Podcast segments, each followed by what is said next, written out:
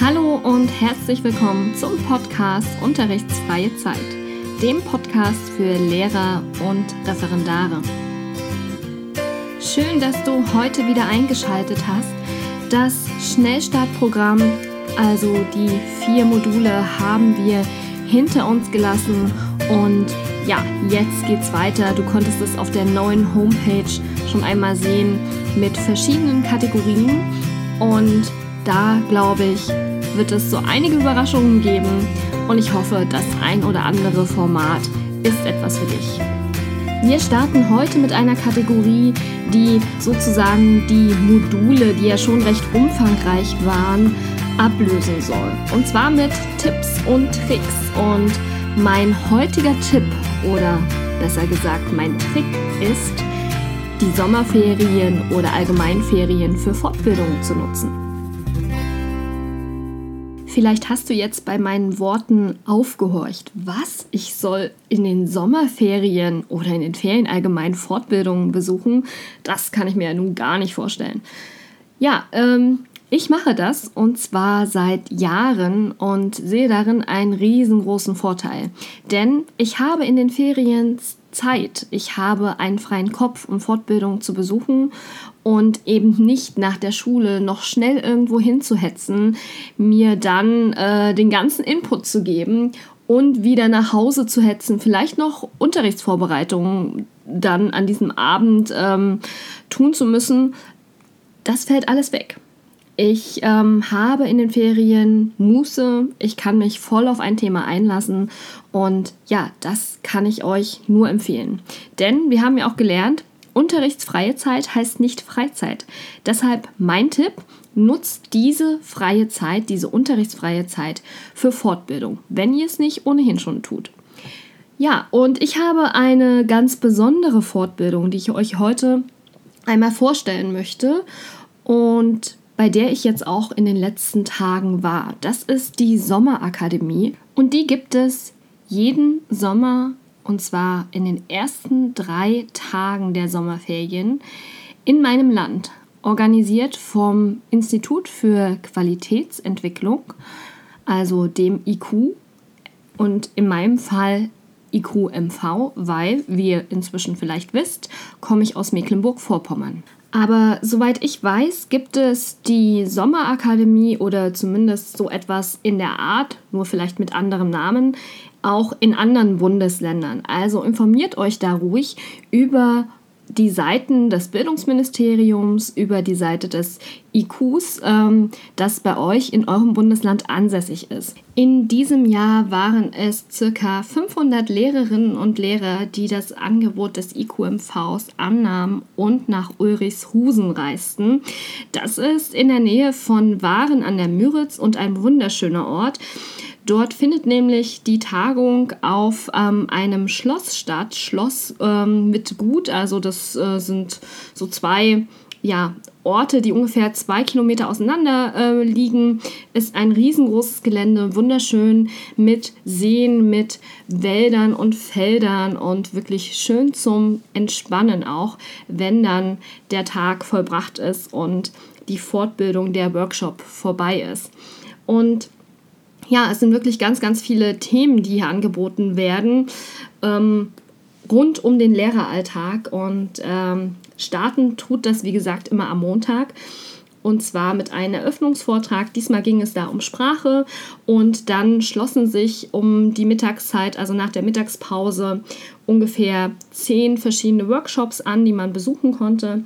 Ich habe an dem Tag etwas zur kollegialen Fallberatung gemacht ein sehr, sehr empfehlenswertes Thema. Und ich fand es so gut, das Seminar, dass ich die Referentin unbedingt vors Mikrofon kriegen musste und ich war erfolgreich. Ich konnte ein Interview durchführen, was ich auch in den nächsten Tagen hier veröffentlichen werde. Also bleibt dran, um noch etwas über kollegiale Fallberatung zu erfahren. Nun aber noch ein bisschen zum Ablauf der Sommerakademie, also wenn der erste Workshop dann geschafft ist und man dann in sein Zimmer eincheckt, falls man dort übernachten möchte auf diesem Gut. Man kann natürlich auch nach Hause fahren.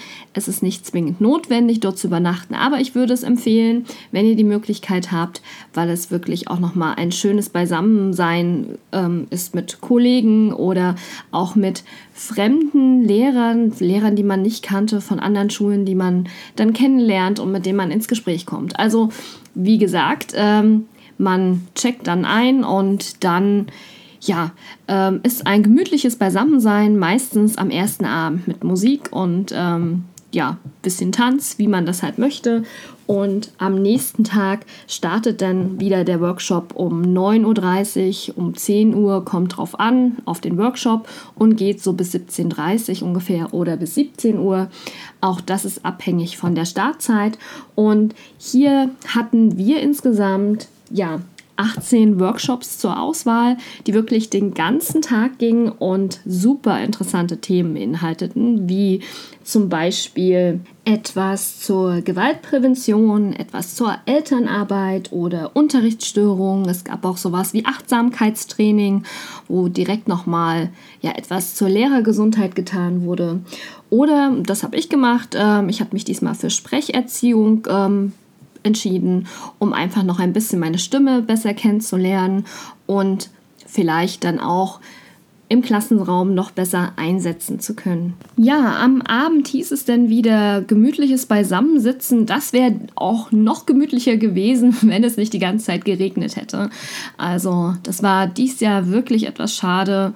Wir hatten fast Dauerregen bis auf den ersten Abend und ja, dann sind natürlich irgendwie viele Lehrerinnen und Lehrer in ihren Zimmern und das Zusammenkommen gestaltet sich dann ein bisschen schwierig. Ich fand das in den letzten Jahren und ich mache das ja jetzt zum dritten Mal wirklich auch immer ganz toll, die verschiedenen Kollegen zu treffen. Manche trifft man jedes Jahr wieder, manche sind neu dabei, man kommt so schön ins Gespräch und ja, erfährt so viel von anderen Schulen, von anderen Kollegen und was die für tolle Arbeit leisten.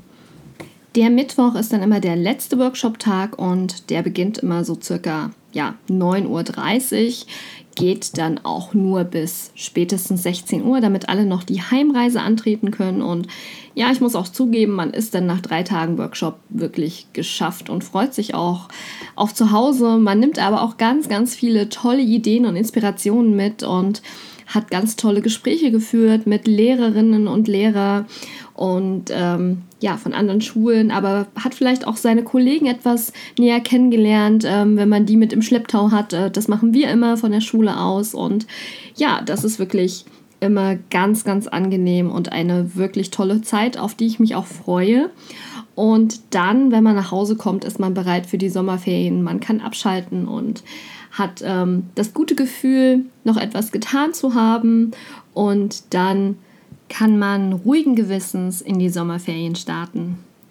Ja, eigentlich äh, sollte es ja selbstverständlich sein für Lehrer, sich regelmäßig fortzubilden, aber im Alltag kann das vielleicht etwas schwierig werden. Deshalb, wie gesagt, mein Tipp, verbindet es mit den Ferien. Vielleicht habt auch ihr eine so tolle Veranstaltung wie die Sommerakademie oder ich weiß, bei uns gibt es auch die Winterakademie, die immer in den Winterferien stattfindet.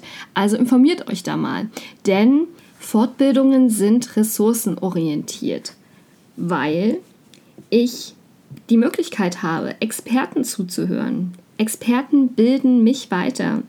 Und wenn ich mich selber in so ein Thema hineinarbeiten müsste, bräuchte ich viel, viel mehr Zeit, um die Literatur zu finden, um sie durchzuarbeiten.